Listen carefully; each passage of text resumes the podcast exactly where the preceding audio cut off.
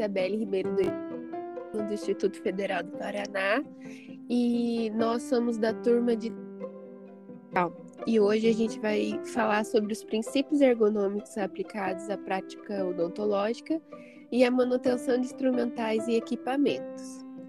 Eu vou começar falando o que é ergonomia no geral. A ergonomia ou a engenharia humana ela é uma ciência relativamente recente que estuda as relações entre o homem e seu ambiente de trabalho. É definida pela OIT, ou melhor, a Organização Internacional do Trabalho, como a aplicação das ciências biológicas humanas em conjunto com os recursos e técnicas de engenharia para alcançar o ajustamento mútuo, ideal entre o homem e o seu trabalho e cujos resultados se medem em termos de eficiência humana e bem-estar no trabalho. A ergonomia integra diferentes campos do conhecimento, como, por exemplo, as áreas de estudo da fisiologia e da psicologia, quando estuda o homem em situação real de trabalho, para identificar os elementos críticos sobre a saúde e a segurança originados nessas situações e a partir daí elabora recomendações de melhoria das condições de trabalho, bem como desenvolver instrumentos pedagógicos para qualificar os trabalhadores. Agora a Érica irá falar um pouquinho mais sobre ergonomia na consultória odontológica. Olá, tudo bem? Meu nome é Érica irei falar sobre a ergonomia na odontologia. A ergonomia aplicada ao consultório odontológico permite ao profissional produzir com maior eficácia, oferecendo conforto e segurança ao profissional e auxiliar, possibilitando também a prevenção de doenças profissionais. A odontologia, assim como outras profissões, possui características de trabalho como frequência e intensidades que podem gerar transtornos cumulativos devido à postura e posição de trabalho inadequadas.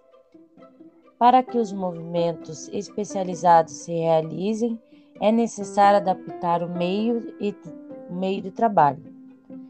Essa ambientação traz como consequência uma maior qualidade de produto, com maior ganho, tanto pela produção quanto pela qualidade de serviço oferecida.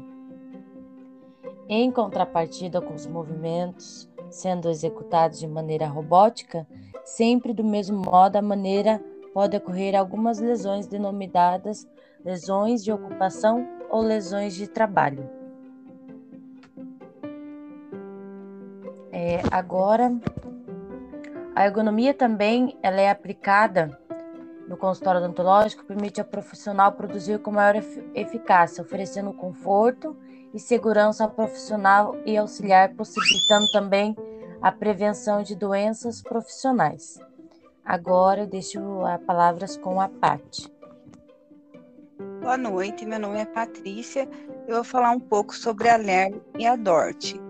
Além da dor, outras manifestações subjetivas do LER e DORT são sensações de peso e cansaço no membro afetado, parestesia, formigamento, distúrbios circulatórios, edema, calor localizado, rubor, perda de força muscular, crepitações, alterações de sensibilidade e até transtornos emocionais como depressão e insônia.